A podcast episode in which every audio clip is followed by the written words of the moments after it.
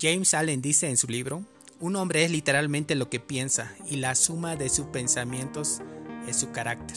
Me parece una frase muy buena. Literalmente lo que está diciendo es que nuestros pensamientos son la gran clave para transformar nuestra vida tanto como deseemos. Hola, ¿cómo estás? Yo soy Arturo Moya. Esto es el capítulo 3 con el título El poder de la mente. Hoy te, hoy te compartiré una serie de claves que pueden transformar tu manera de pensar hacia una mentalidad de realización y éxito. Tu actitud ante la vida nace de tu propia mentalidad. Si quieres construir el éxito en el plano personal, profesional o como emprendedor, estos consejos te servirán de ayuda para lograr tus objetivos. Permíteme acompañarte en tus propios procesos de superación personal. Comienza a creer. Si no crees que tus objetivos o sueños vayan a funcionar, simplemente así será, no habrá resultados. Así de poderosa es la mente. El verdadero potencial de tu mente solo puede ser descubierto si tú decides comenzar a creer que hay algo más en ti que puedas desarrollar. Esto es algo que nadie puede hacerlo por ti es la decisión personal de comenzar a buscar respuestas, comenzar a ejercitar tus posibilidades mentales a diario para transformarles en verdaderas fuentes de inspiración, nuevas ideas e infinitas oportunidades. Comenzar a creer es el primer paso para definir acciones diarias de trabajo mental genera pensamientos alternativos ante esas ideas limitantes que surgen en tu mente de forma automática. Por ejemplo, cambia esos pensamientos que inician con la fórmula no puedo. Busca información. En esta época la información está al alcance de nuestros dedos.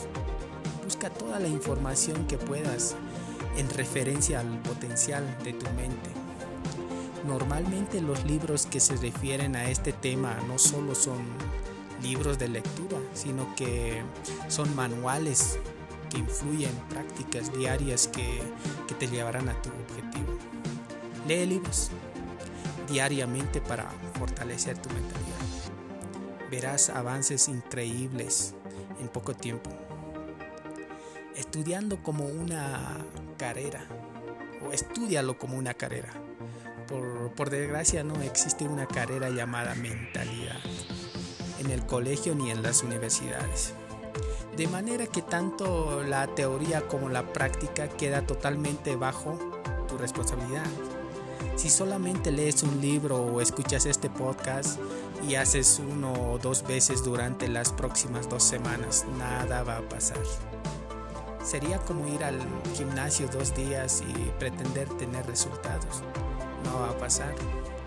Haz un horario diario para tu lectura y escuchar podcast. Tómate en serio tu superación personal y la transformación de tu mentalidad y en poco tiempo comenzarás a sentir la diferencia en muchos aspectos de tu vida. Haz de esto una actividad familiar y divertida. Así estarás asegurándote de rodearte también de personas que te sigan el ritmo y en conjunto encuentren mejores maneras de lograr avances. Disminuye tus pensamientos negativos.